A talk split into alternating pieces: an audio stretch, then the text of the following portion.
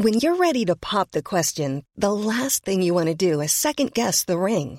At Bluenile.com, you can design a one-of-a-kind ring with the ease and convenience of shopping online. Choose your diamond and setting. When you find the one, you'll get it delivered right to your door. Go to Bluenile.com and use promo code LISTEN to get $50 off your purchase of $500 or more. That's code LISTEN at Bluenile.com for $50 off your purchase. Bluenile.com code LISTEN. Revenant à la lampe à huile, je ne crois pas au modèle Amish. There is one more thing. Don't try to be too smart. Pay taxes when, when you have to pay taxes. Je ne peux pas répondre à, à votre question, Monsieur le Président, parce que je n'ai pas de monde connecté. And that was a big mistake, and I'm sorry. Welcome to the Cybertruck Unveil. Voilà, je suis localisé en Allemagne. Signaux faibles, le podcast de siècle digital qui décode l'actualité du numérique. Bonjour à toutes et à tous, nous sommes le lundi 24 octobre 2022. Comme d'habitude, quatre actualités sont au programme aujourd'hui. Je vous dis lesquelles dans le sommaire que voici. La première actualité, c'est l'exploitation de la première mine de lithium de France, un grand pas en avant pour la souveraineté dans le secteur des véhicules électriques. Nous allons parler de Facebook aussi, qui est prêt à bloquer des contenus au Canada si le pays ne modifie pas sa législation. Il sera ensuite question du casque VR Pico 4 de ByteDance, qui connaît un bon démarrage, c'est peut-être d'ailleurs le futur concurrent du casque de Meta. Et enfin, nous parlerons d'Apple, qui s'apprête à rajouter encore plus de publicité dans l'App Store.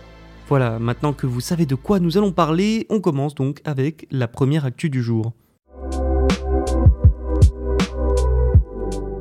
Le groupe Imeris a donc annoncé ce lundi le lancement d'un immense projet d'exploitation de lithium en France, et plus précisément à Échassières dans l'Allier, en bordure de la forêt des Colettes pour ceux qui connaîtraient bien, et proche de la frontière du Puy-de-Dôme. Imeris, c'est tout simplement le leader mondial des spécialités minérales pour l'industrie. La mine qui va être utilisée pour le projet est déjà en activité depuis un bon bout de temps. hein. Depuis la fin du 19e siècle, cette mine à ciel ouvert produit chaque année 25 000 à 30 000 tonnes de kaoline pour la céramique. Selon les études, il doit y avoir dans cette mine une forte concentration dans ses profondeurs d'hydroxyde de lithium. Au total, il y aurait 1 million de tonnes d'une teneur entre 0,9% et 1% d'oxyde.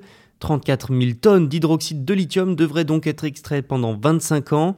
Et tout ça, c'est un grand pas en avant pour l'entreprise elle-même, oui, mais surtout pour la souveraineté française. Alors déjà pour l'entreprise, Imeris deviendra avec cette exploitation l'un des plus gros fournisseurs du marché européen. Elle aura une capacité d'équipement de véhicules électriques à batterie lithium-ion de 700 000 par an. 700 000 véhicules, c'est pas mal quand même. Pour atteindre cet objectif, l'investissement sera forcément lourd. 1 milliard d'euros minimum seront nécessaires, à cause notamment du prix de production d'un lithium entre 7 et 9 euros le kilo. Un lithium qui mérite juge, je cite, très compétitif, en particulier sur le marché européen, et pouvant garantir un retour sur investissement. Donc oui, c'est une très bonne nouvelle pour Imeris. Parlons maintenant des retombées pour la France. La production débutera en 2028 et créera 1000 emplois, et le tout fonctionnera en circuit court. Et oui, la production sera acheminée par un tunnel d'une dizaine de kilomètres vers la gare la plus proche. Ensuite, les produits iront dans l'unité de raffinement la plus proche, une sorte de circuit court mis en avant par Imeris. Il y a donc des retombées économiques positives pour la France, mais c'est aussi un grand pas pour sa souveraineté, comme je l'ai dit. Les véhicules électriques sont destinés à devenir la norme, et Emmanuel Macron a même affirmé avoir pour objectif d'atteindre les 2 millions de véhicules électriques vendus par an d'ici 2030, sans oublier les giga-usines qui vont être créées dans le nord de la France, des usines de production de véhicules et de batteries. Cette exploitation de lithium, c'est donc un nouveau maillon en quelque sorte de la chaîne de production de véhicules électriques qui vient s'ajouter sur le territoire français. La demande en lithium a sans surprise, elle, explosé ces dernières années, amenant même la Commission européenne à qualifier la situation sur le continent de critique. Soulignons aussi que l'extraction en Australie et en Amérique du Sud et le raffinement en Chine sont très très critiqués pour leurs impacts environnementaux, oui, mais aussi pour leurs impacts humains. Faire tout ça en France, c'est donc un moyen aussi de ne plus dépendre de ces productions très critiquées. Pour son projet français, Imeris devra donc avoir une production minière plus responsable, si cela est toutefois possible. Hein. Alessandro Dazza, le directeur général d'Imeris, a affirmé, je cite, que nous réduirons les émissions de CO2 sur l'ensemble de notre chaîne de travail avec des émissions inférieures de moitié à celle de toutes les autres exploitations de lithium existantes. De belles promesses donc, il y aura aussi l'utilisation d'une flotte minière électrique, le transport par train ou encore l'utilisation sur le site d'un mix électrique à faible émission de carbone. Il faudra toutefois attendre le démarrage du projet pour voir les réelles retombées environnementales. Facebook et Meta contre-attaquent au Canada. La maison mère, Meta donc, a averti le pays qu'elle était prête à bloquer le partage des actualités canadiennes sur sa plateforme si la législation ne change pas. Une législation qui obligerait les grandes entreprises numériques à indemniser les médias nationaux. Rappelons que Facebook a déjà fait ça en Australie l'année dernière. La législation en question est actuellement en cours d'examen par une commission parlementaire. Facebook a affirmé ne pas avoir eu l'occasion de témoigner avant de publier son avertissement. Le ministre canadien de la politique culturelle, Pablo Rodriguez, a pourtant affirmé dans un communiqué que des responsables avaient eu des entretiens avec Facebook pas plus tard que la semaine dernière. Il a aussi expliqué que tout ce que nous demandons aux géants de la technologie comme Facebook, c'est de négocier des accords équitables avec les médias lorsqu'ils profitent de leur travail. Une bataille similaire avait eu lieu donc l'an dernier en Australie. Facebook avait bloqué les informations sur sa plateforme pendant 5 jours. L'entreprise et le gouvernement avaient ensuite trouvé un accord. Un accord qui prévoyait notamment que la réglementation sur cette rémunération des médias par les grandes entreprises soit assouplie Selon les autorités australiennes, la société avait même supprimé des pages appartenant à des hôpitaux australiens, des services d'urgence ou encore des organisations caritatives. Au Canada, l'organisme de surveillance parlementaire du budget estime que cette loi pourrait quand même générer 240 millions de dollars de revenus par an pour les médias. Meta, de son côté, estime que les médias profitent de sa plateforme pour toucher le public. Le géant américain y voit du marketing gratuit équivalent à 170 millions de dollars par an et trouve donc injuste de devoir payer. En Europe et plus particulièrement en France, il existe aussi ce qu'on appelle le droit voisin. Cette loi permet aux éditeurs et agences d'être rémunérés lorsque leurs contenus sont diffusés sur les plateformes numériques. Un temps opposé, Facebook avait fini par trouver un accord avec les médias français en 2021. Il faudra donc voir si un accord similaire pourra être trouvé entre la plateforme et le Canada, et surtout quelles concessions seront faites. Le casque de réalité virtuelle Pico 4 a été lancé par ByteDance, propriétaire de TikTok, le mois dernier.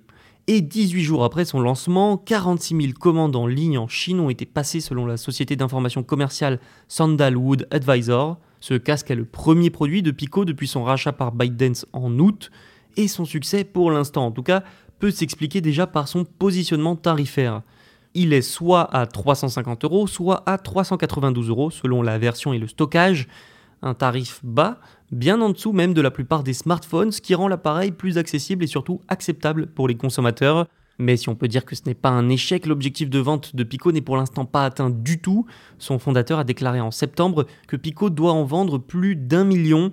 Mais pas de panique, les ventes devraient connaître un nouveau boom dans les mois à venir, et oui parce que le casque sera disponible bientôt dans 13 pays européens, mais aussi au Japon et en Corée du Sud. La concurrence sur le marché mondial des casques VR va donc s'intensifier dans les mois à venir. Meta est déjà fortement présent avec ses casques Quest. Son casque haut de gamme, le Quest Pro, a d'ailleurs récemment été lancé à un prix équivalent à 1525 euros. Le Meta Quest 2, lui, coûte 450 euros plus cher donc à première vue que le Pico 4. Reste que le chemin sera long pour rattraper Meta et ses 90% de parts de marché et ses 10 millions de Quest 2 vendus. Terminons avec cette information. Dans un email aux développeurs, Apple a annoncé que les publicités liées aux applications de l'App Store vont commencer à apparaître dès demain, le 25 octobre. Un seul pays ne verra pas ces onglets de l'App Store investis par les pubs, c'est la Chine. Ces publicités apparaîtront notamment dans l'onglet Aujourd'hui. Selon Apple, avec une publicité dans cet onglet, les applications des développeurs peuvent apparaître en bonne place dans l'App Store et donc toucher les consommateurs plus rapidement. C'est la première fois que les développeurs pourront diffuser des publicités dans l'onglet Aujourd'hui, qui jusqu'à présent n'affichait que du contenu trié par l'App Store lui-même. Mais cette nouveauté fait en fait déjà parler. Déjà oui, c'est un moyen pour Apple de trouver de nouveaux revenus. Et ça montre aussi et surtout que l'entreprise se tourne de plus en plus vers la publicité mais c'est aussi un moyen de pousser, si ce n'est d'obliger, les développeurs à payer pour avoir de la publicité et toucher le public. Je vous explique. Ceux qui payent verront leurs applications mises en avant, à travers des pubs. Ils vont donc détourner le flux des consommateurs et réduire le nombre de nouveaux clients potentiels que les autres développeurs qui ne payent pas toucheront. Du coup, si on veut continuer de toucher un maximum de personnes comme avant, eh bien maintenant il va falloir passer à la caisse. Voilà comment certains interprètent cette nouveauté. Reste qu'Apple souhaite tripler ses revenus publicitaires pour atteindre au moins les 10 milliards de dollars, et ça semble donc bien parti. Merci d'avoir écouté cet épisode, n'hésitez pas à vous abonner et à nous laisser une note. Je vous souhaite un bon lundi et on se retrouve demain pour un nouvel épisode. Hey, it's Paige DeSorbo from Giggly Squad. High quality fashion without the price tag. Say hello to Quince. I'm snagging high-end essentials like cozy cashmere sweaters, sleek leather jackets, fine jewelry, and so much more. With Quince being 50 to 80% less than similar brands. And they partner with factories that prioritize safe, ethical, and responsible manufacturing. I love that. Luxury quality within reach. Go to quince.com slash style to get free shipping and 365 day returns on your next order. Quince.com slash style.